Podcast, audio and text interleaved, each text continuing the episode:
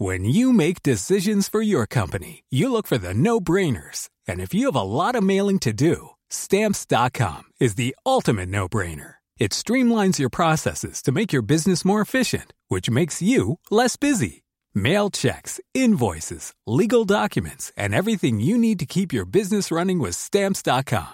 Seamlessly connect with every major marketplace and shopping cart. Schedule package pickups and see your cheapest and fastest shipping options from different carriers. With rates up to 89% off USPS and UPS rates. And with the Stamps.com mobile app, you can take care of mailing and shipping wherever you are. Make the same no-brainer decision as over 1 million other businesses with Stamps.com. Sign up with Code PROGRAM for a four-week trial, plus free postage and a free digital scale. No long-term commitments or contracts. That's Stamps.com.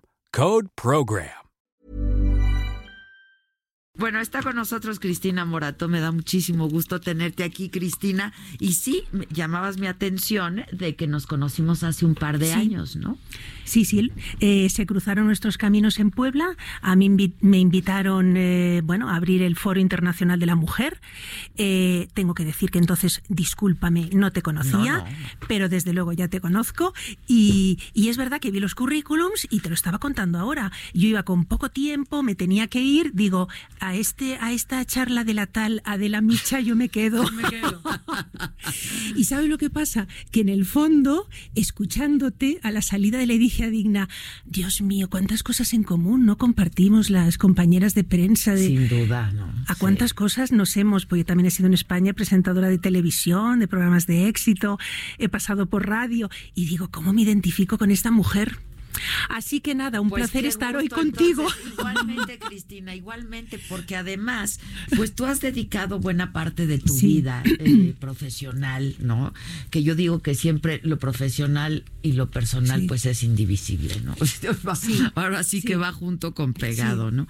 Este, pues a estos temas de la mujer, otros títulos tuyos son Divas Rebeldes, que es una, una cosa maravillosa, Reinas Malditas, y ahora este que es tu más reciente publicación, Cristina, que es Diosas de Hollywood, que es sobre cuatro mujeres increíbles, ¿no? Increíbles con unas vidas no tan increíbles. No tan increíbles, pero a lo mejor eso es lo que las hace increíbles. Eh, Este, Yo digo, yo digo eh, que realmente las vidas reales de Ava Gardner, de Liz Taylor, de Grace Kelly, de Rita Hayworth son mucho más intensas y apasionantes que los personajes que dieron vida en la gran pantalla. Sin duda. Cada vida de ellas es el guion de una película. Y de hecho a veces ficción y realidad se confundían, ¿no? Eh, son unas vidas, vamos a ver, en realidad eran cuatro mujeres que más allá del glamour y del lujo, eh, eran mujeres vulnerables, muy inseguras y lo único que deseaban eran ser amadas. Pero curiosamente estas cuatro diosas del amor, ¿no? Como además las presentaba Hollywood, que esto lo hacía Las muy diosas bien. del amor. Las dio- imagínate, ¿no? Qué peso ser una diosa del amor. qué no, no, yo no lo entiendo. Y vamos, yo- vivir el desamor. Híjoles, que, que es, es- no, no, ser diosa del amor y estar lo que tú dices, eh, Rita Hayworth en su momento en que está rodando Hilda, la ves en esa película que yo ahora la veo y como entiendo lo que está sufriendo, digo, qué gran actriz eras. Estaba eh, siendo acosada por un depredador sexual llamado Harry Cohn, que era el mandamás de Columbia Pictures, que le estaba haciendo la vida imposible, poniendo micros en su camerino, espiándola, humillándola porque quería, casa- quería acostarse con ella y ella se negó y lo pagó muy caro. Y mientras Hilda se está quitando el guante, Orson Welles, que era un mujeriego, acaba de acaba- eh, se ha ido de su casa, le ha dejado con una niña de pocos meses y esta es Hilda. Sí, Entonces, claro, eh, yo ahora después de escribir este libro, mis amigas me dicen en España todas, me fastidiaste el mito. Acabaste Es que con sí. el mito. Es que estoy Sí. volviendo a ver todas las películas y ahora veo Mogambo y estoy pensando en el aborto, en los dos abortos de, de, de Ava Gardner. En- digo, pues eso me alegra. Y hijo, Eh, pues no, no el aborto, discúlpame, No, que no, no, el pero- aborto. pero que me alegra desmitificar estos desmitificar y personajes, entender que fueron seres humanos de carne y hueso. Lo que ocurre es que hubo una industria detrás que nos las envolvió y nos las presentó como mujeres intocables cuando eran mujeres muy vulnerables, como digo, y muy marcadas además por las adicciones, los divorcios y los malos tratos. ¿Qué, qué, qué las lleva eso a estas diosas? Después de escribir sobre ellas y estudiar sus vidas, sin duda, ¿cuál es tu, conclusión y cuál es el común denominador de estas mujeres? el común denominador, eh, Grace Kelly es una liga aparte, porque provenía de una familia bien de Filadelfia, pero el resto, vamos a ver, Ava Gardner huía de la pobreza cuando llega realmente a, la, a, Hollywood, ¿no? Eh, Rita Hayworth llega con una mochila bien cargada de malos tratos y de muchísimo dolor, porque Rita Hayworth, que en realidad era Margarita Cansino, nacida en Brooklyn, de un padre eh, despreciable, un bailarín sevillano que triunfó en, en Broadway llamado Eduardo Cansino, eh, con el tiempo su supimos porque ella nunca lo, pudo verbalizar de lo horrible que era, pero sí lo hizo su segundo marido Orson Welles en sus memorias, eh, anunció al mundo y lo publicó que eh, Rita Hayworth había sufrido abusos sexuales de su padre desde los 13 años hasta su adolescencia. O sea, eh, un hombre despreciable que lo que sabía es que Margarita Cansino, lo que era una gran bailarina, sabía bailar muy bien y él quería formar pareja con ella y entonces la saca de la escuela con 13 años y entonces arrastra a una niña de esta edad por sórdidos casinos flotantes, tugurios de Tijuana, donde además acuden todos los grandes peces gordos de la industria del cine para fijarse en, las jovencitas. En las jóvenes. Y el padre lo que le dice es te prohíbo que me llames papá delante de la gente. Es decir, siempre se presentó la confusión de que era su pareja. Ay, Dios. Qué fuerte. Y esto es eh, terrible. Yo es una de las cosas, lo sabía, pero claro, ahora al investigarlo pienso, pero esto es, o sea, ella llega a Hollywood, imagínate, además en contra de su voluntad, Rita Hayworth. Ella no quería ser actriz, pero su padre la obliga. La obliga porque él quería ganarse la vida, amiga mía, como coreógrafo de los musicales que estaban de moda. Entonces a ella no la preguntaron, ¿quiere ser actriz? Y luego lo que es muy doloroso también, aparte de estos abusos, es que debido a que le planta cara a este despreciable eh, eh, jefe de Columbia, el señor Harry Cohn, entonces el señor Harry Cohn se lo hace pagar. ¿Y cómo se lo hace pagar? La encasilla en papeles de vampiresa que ella detesta y entonces la encasilla después de Hilda siempre en papeles de, de mujer, de diosa del amor y no le permite hacer lo que ella mejor hace, que es bailar.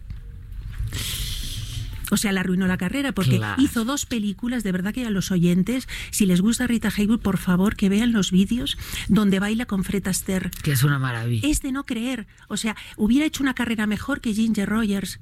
Era maravillosa, pero el señor eh, Harry Cohn le dijo, te acuestas conmigo o tú no haces carrera.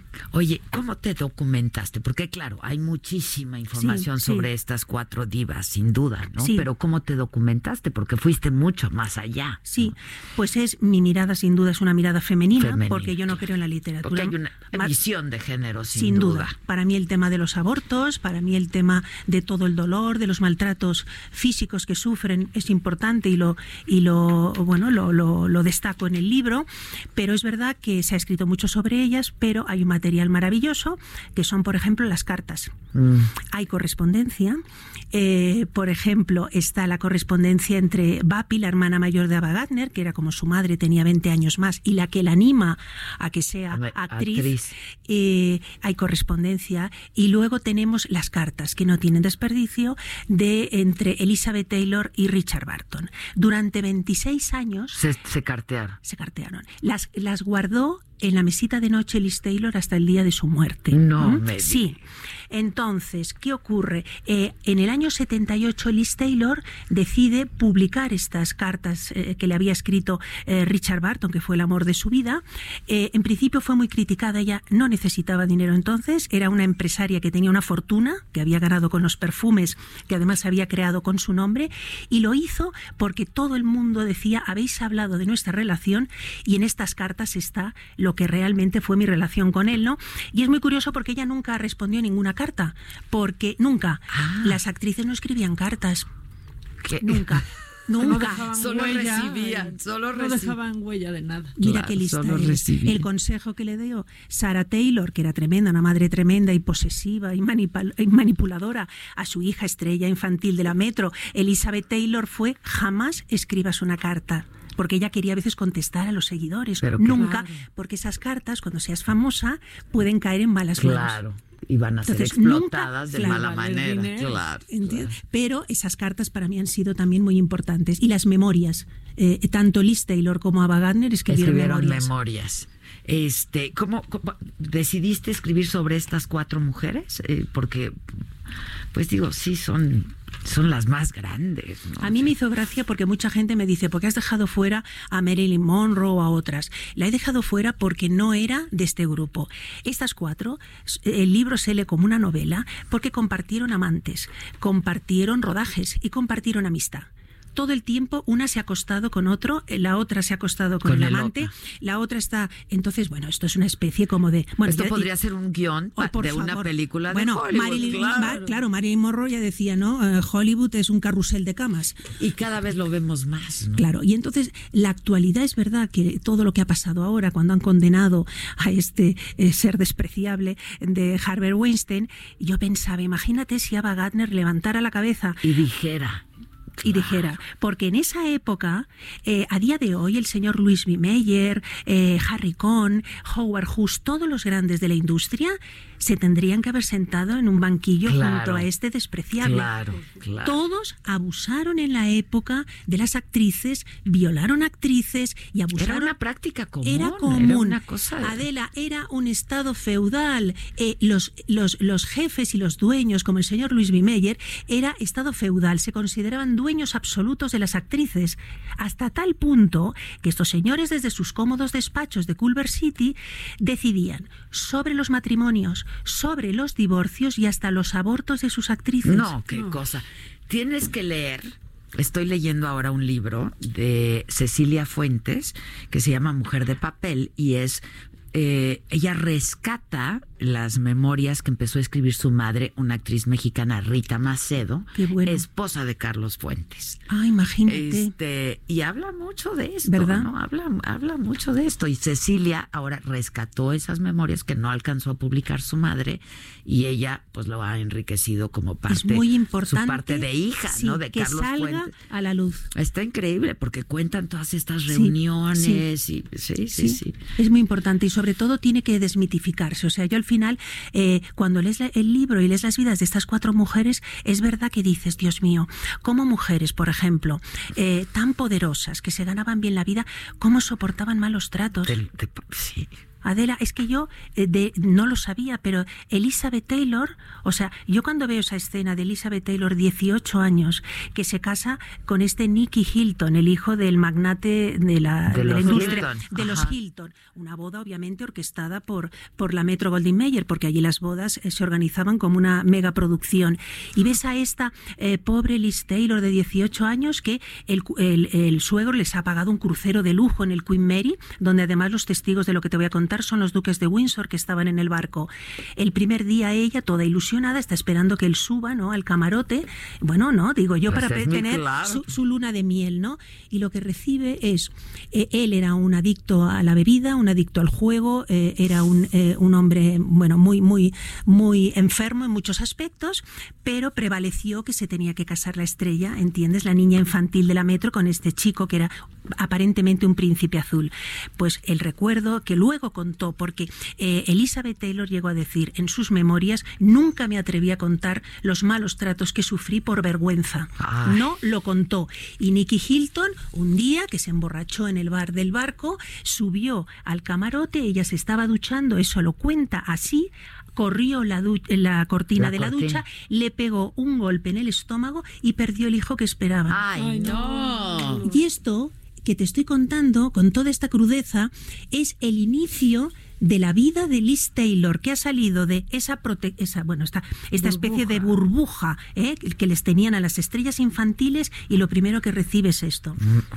Híjoles, qué golpe. Entonces qué dices, golpe en todos claro, y entonces dices, luego la gente dice, bueno, pero luego ella cómo aguantaba a Mike Todd los malos tratos de era, Barton. era práctica común también. Para ella era, eh, eh, bueno, Era la manera de y lo justificaba, lo más tremendo, y lo has hablado tú antes, diciendo que bueno, que en realidad se amaban mucho Exacto. y que ay, las reconciliaciones eran muy No, fogosas. no, no, no, no, por favor, Y no. aguantaba eh, cosas como, lo cuenta además en sus memorias, que un día Richard Barton, delante en un restaurante, porque Richard Barton era un alcohólico, aunque él decía que bebía que. Socialmente. Soy no, era un alcohólico y hay que hablar las cosas por su nombre. Le pegó tal bofetón que la dejó sorda durante un mes. Y esto lo, cuel- lo, lo cuenta ella en sus memorias. Qué y seguía con él.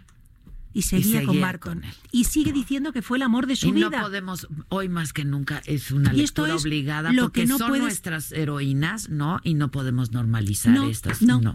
Ay, qué maravilla. Pues mira, me llegó ayer, pero lo voy a leer eh, Lo vas a partir devorar. de hoy. Está buenísimo. Pero es que, que- qué Sí. maravilla. Esta va a ser una, una delicia de lectura que te agradezco muchísimo.